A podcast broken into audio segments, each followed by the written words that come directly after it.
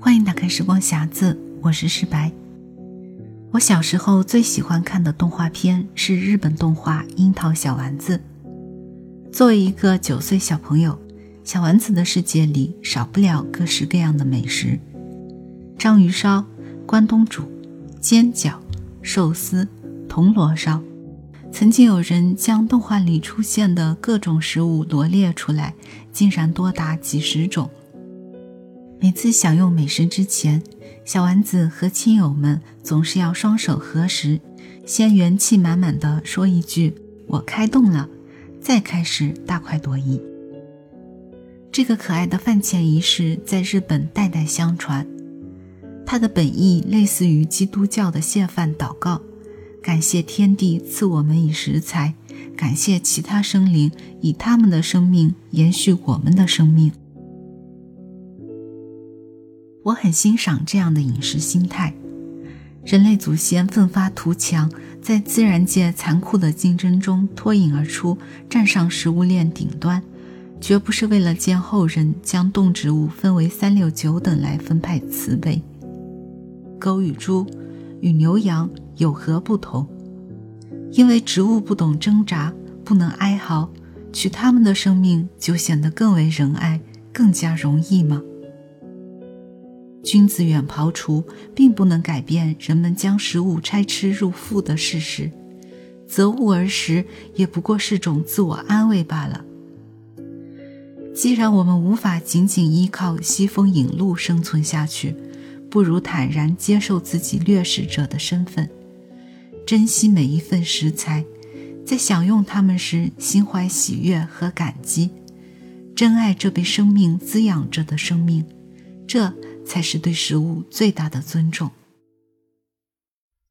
纪伯伦《先知》第六章饮食之后，有一位老人。他是一家小酒馆的老板，说道：“和我们谈谈有关饮食方面的事吧。”于是他回答道：“诚愿大地芬芳的气息和阳光的照耀就能喂养你们。但是，你们既必因食而杀生，且从新生的小牛口中夺它的母乳来止渴。”那么，就让这事成为一种敬拜，让你的餐桌成为祭坛，其上摆的牺牲是来自森林和原野中纯洁无瑕的动植物。他们是为了人心中更纯洁、更无瑕的部分而献上。当你宰杀一只野兽时，在心里对他说。宰杀你的力量也必宰杀我，我也将被吞吃。那将你交到我手上的法律，也必将我交到更强者之手。你的血和我的血，都只是浇灌天堂之树的枝叶。当你用牙齿咬嚼苹果时，在心里对他说。你的种子将活在我体内，你明日的芽苞将在我心中绽放。你芬芳的香味将是我呼吸时的气息，我们将欢喜的共度所有的岁月。当秋天来临，你从葡萄园中采集葡萄作为榨酒之用时。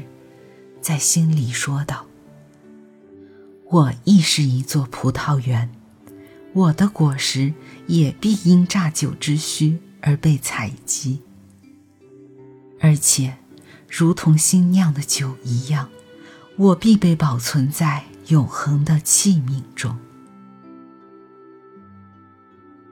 冬天，当你斟酒时，对每一杯酒。”你都从心中唱出一首歌，在歌中唱出对秋日的记忆，对葡萄园的感怀，及榨酒时的心思。